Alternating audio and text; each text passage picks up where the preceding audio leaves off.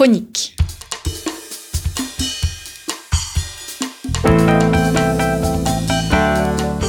émission de la rédaction de Storia Voce. En partenariat avec Codex. On retrouve Christophe Dickès. Chers auditeurs, bonjour, merci pour votre fidélité à Storia Voce et bienvenue pour cette nouvelle émission consacrée à notre partenaire Codex 2000 ans d'aventure chrétienne. Il s'agit d'un trimestriel et le numéro 14 vient de sortir. Il est disponible dans tous les kiosques avec pour thème ce trimestre l'école, la jeunesse au cœur de la querelle scolaire. Priscille de Lassus, bonjour. Bonjour Christophe. Merci d'avoir répondu à notre invitation. Je rappelle pour les auditeurs qui ne vous connaissent pas que vous êtes rédactrice en chef donc de la revue euh, Codex. La querelle scolaire, euh, Priscille, ce sont deux principes avant tout qui s'oppose à la révolution de conception de la société? Alors c'est pas nécessairement à la révolution française hein, que ces principes euh, s'opposent. La querelle scolaire au sens strict, eh bien c'est une fracture qui va diviser la société française euh, plutôt euh, à la fin du 19e siècle et au début du, du 20e siècle avec en paroxysme hein, l'expulsion des congrégations de France en 1904. Mais il est vrai que cette querelle trouve finalement des racines assez, assez profonde au moment de la Révolution française, car euh, toutes les grandes intuitions euh, des, républicains euh, qui vont vouloir construire cette école contre l'Église, eh bien, sont posées dans ces années révolutionnaires. Mais quelle est la situation de l'enseignement à euh, à la veille de la fin de l'Ancien Régime Alors, à la fin de, l'Ancien Régime, l'enseignement en France, finalement, apparaît assez euh, morcelé. C'est comme une mosaïque de propositions qui existe euh, un peu partout sur le territoire et qui va dépendre à la fois de la géographie, des catégories sociales, euh, du dynamisme des communautés locales. Et donc, on peut avoir autant des écoles de village qui sont portées soit par une paroisse, soit par une municipalité. On peut avoir également les collèges d'humanité qui commencent à prendre un, essor assez considérable euh, et également des initiatives de, communautés religieuses. On peut saluer, par exemple, euh, les, les fondations des frères des écoles chrétiennes qui sont déjà euh, extrêmement nombreuses. Euh, voilà à peu près la situation euh, à la fin de l'Ancien Régime.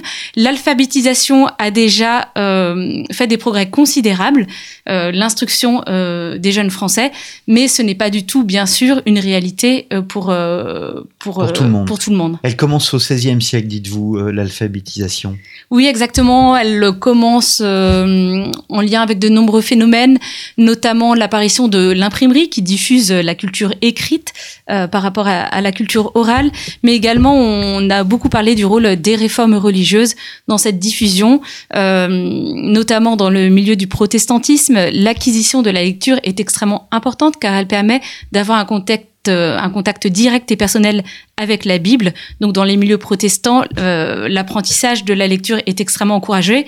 Et puis un peu par euh, esprit de, concurrence, de compétition, les milieux catholiques vont également s'y mettre dans, dans, cet esprit de, de la contre-réforme.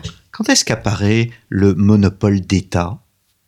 Alors, le, dès la Révolution française, quelque part, l'État a une prétention euh, eh bien, on va dire, de, de mainmise sur l'éducation. Euh, les, les hommes de ce temps-là se rendent bien compte que l'éducation euh, est un est un secteur vraiment clé et qu'avoir la main sur la jeunesse, c'est finalement transmettre euh, les valeurs républicaines et assurer euh, l'avenir de la France et puis euh, même finalement dans leur esprit de l'humanité, d'élever le citoyen aux valeurs les, plus importantes.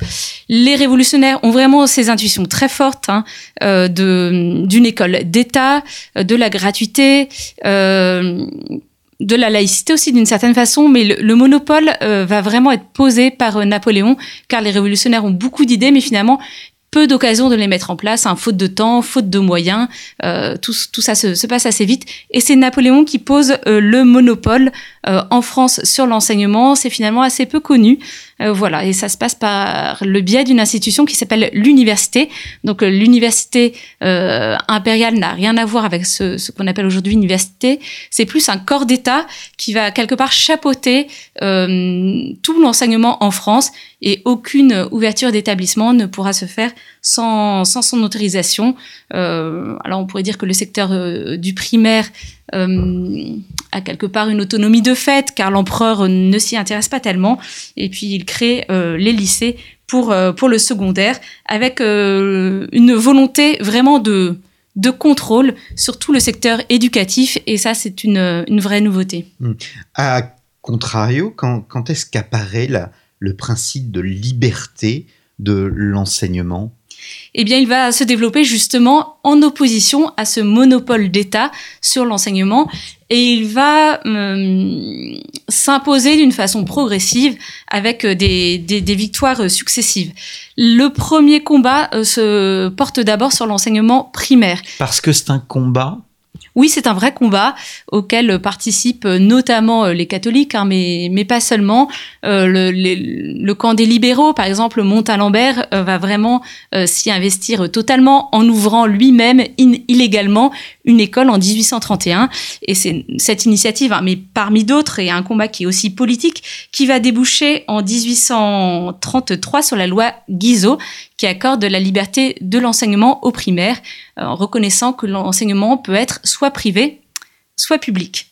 Donc ça, c'est la première étape. La deuxième étape intervient finalement assez longtemps après, en 1850, avec la loi Fallou, qui, elle, reconnaît la liberté de l'enseignement secondaire, euh, cette fois-ci, avec la possibilité d'un enseignement libre pour le, secondaire. Dans les faits, il existait déjà, mais c'était une forme de dérogation, pourrait-on dire, alors que là, c'est reconnu d'office.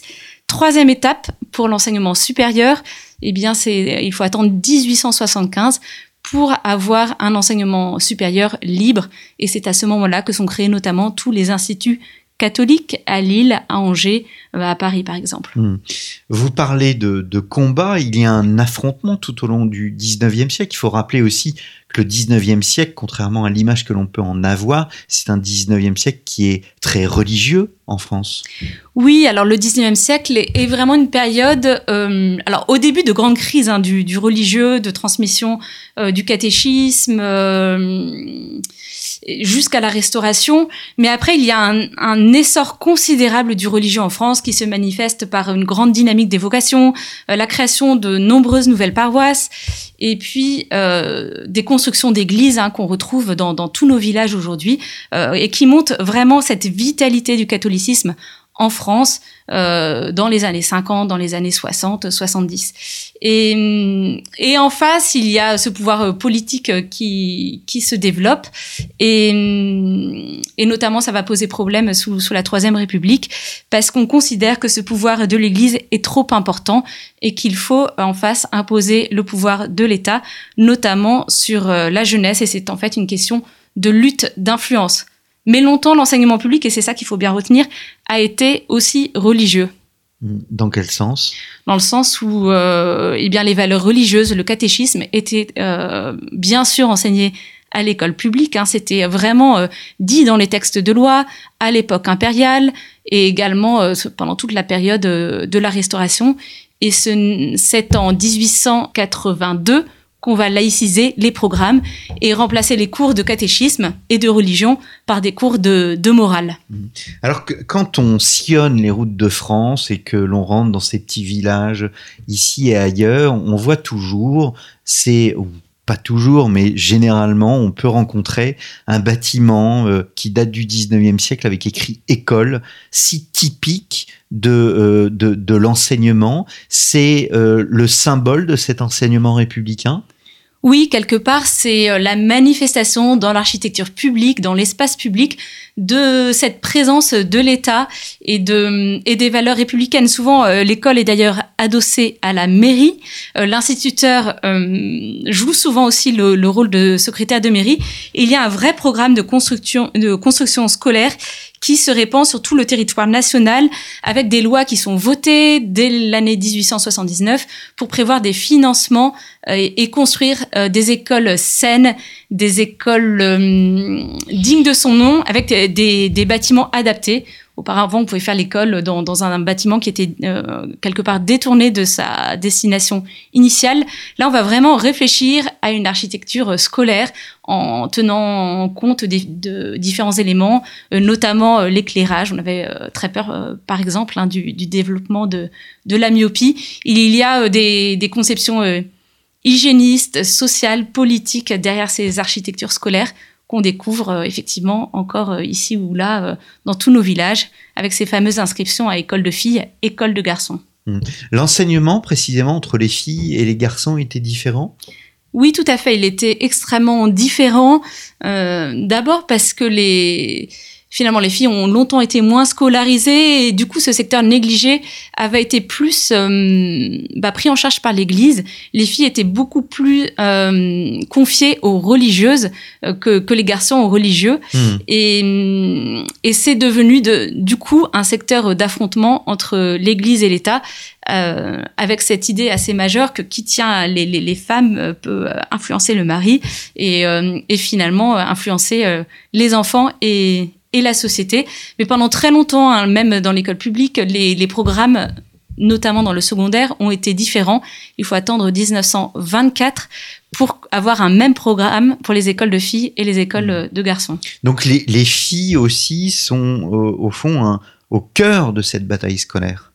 Oui, c'est un réel enjeu et c'est pour ça que à un moment donné, euh, par exemple avec la loi Camissé, euh, l'État va investir massivement pour euh, pour créer des établissements secondaires pour jeunes filles, pour euh, former euh, eh bien les professeurs qui vont intervenir dans, dans ces établissements. Donc, il va ouvrir des écoles normales spécifiques euh, supérieures, notamment la première à Sèvres.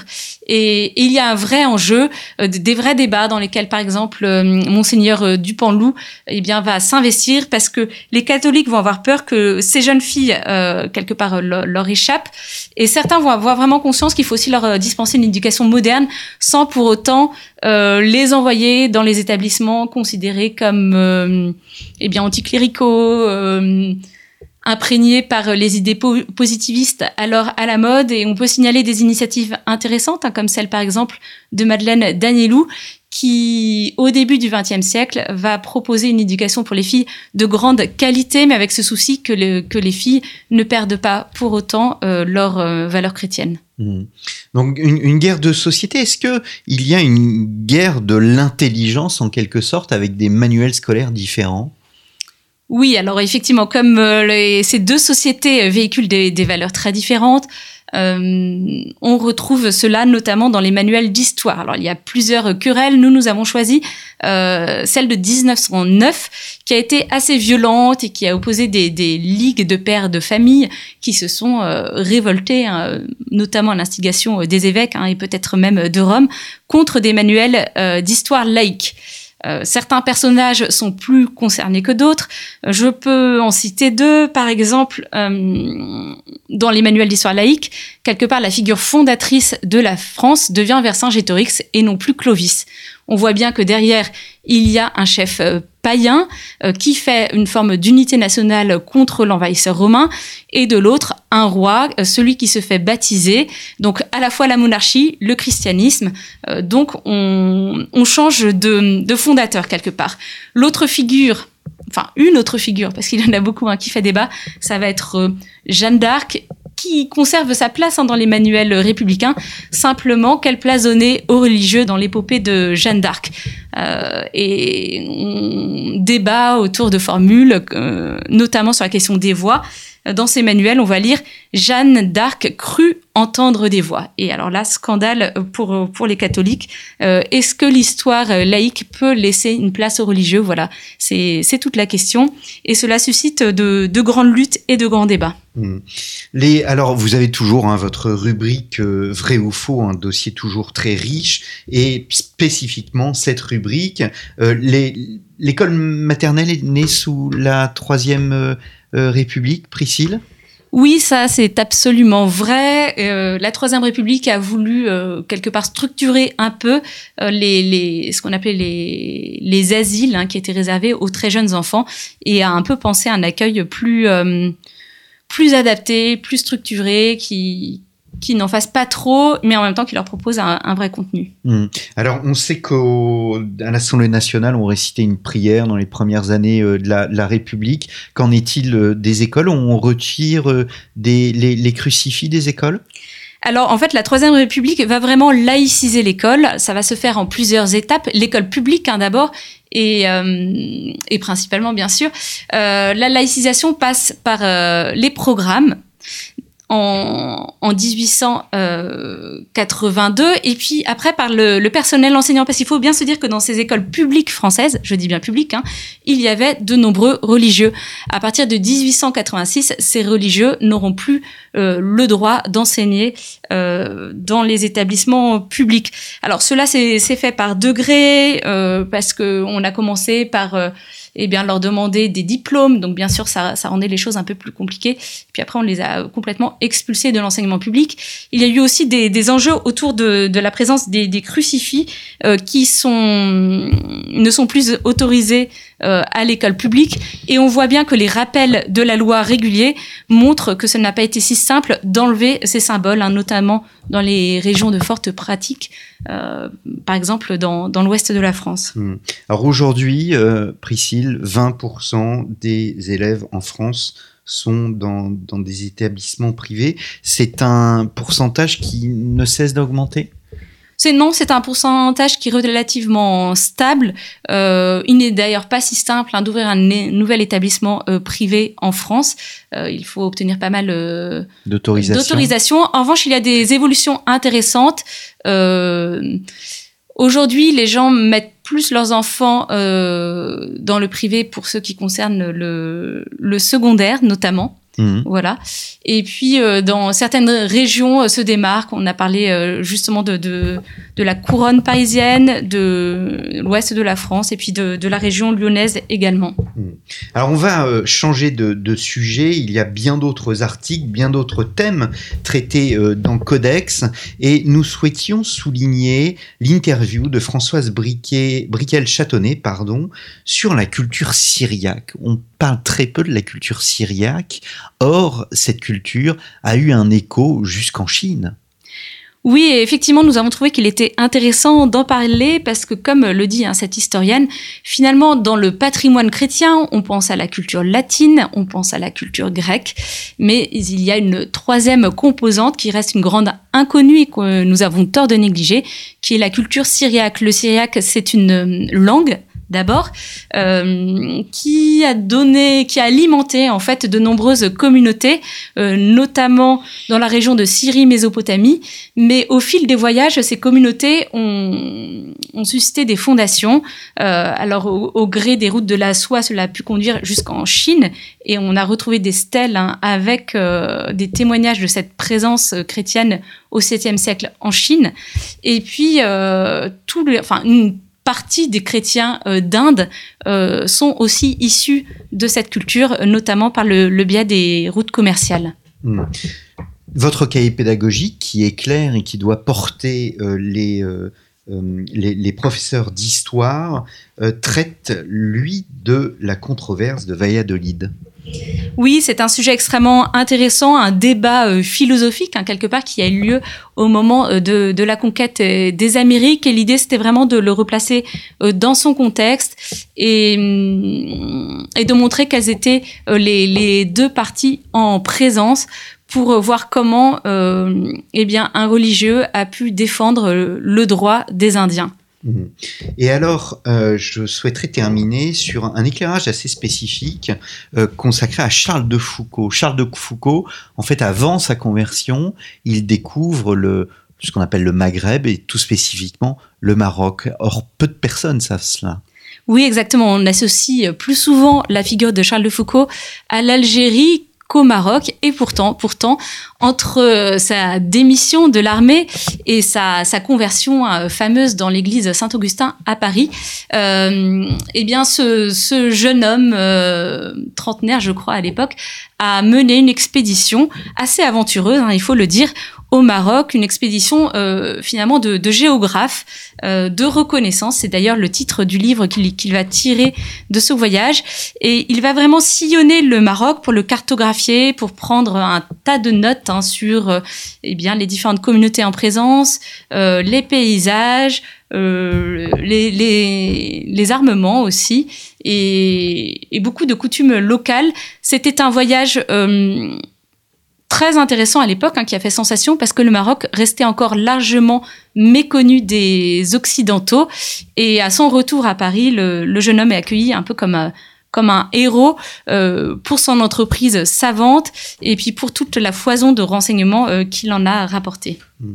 Je renvoie euh, nos auditeurs donc à cette revue euh, trimestrielle de Codex, il y a euh, bien d'autres sujets. J'ouvre vraiment euh, par hasard et je tombe sur la Saint-Patrick, le jour où l'Irlande descend euh, dans, dans, dans, la rue. Votre orientation culturelle est, est, est très nette. L'homme qui a repensé Vienne aussi, Otto Wagner, entre 1858 et 1914. Vienne connaît une croissance formidable et vous décrivez cette, euh, cette, cette croissance. Il s'agit d'une exposition euh, tout, tout, particulièrement ici qui est commentée. Merci beaucoup Priscille. Merci Christophe. Et rendez-vous dans votre, chez votre marchand de journaux euh, préféré pour retrouver la revue Codex. Il s'agit du numéro 14 consacré à l'école et à la querelle scolaire. Merci chers auditeurs pour votre fidélité. Je vous donne rendez-vous la semaine prochaine pour une nouvelle émission de Storia Voce.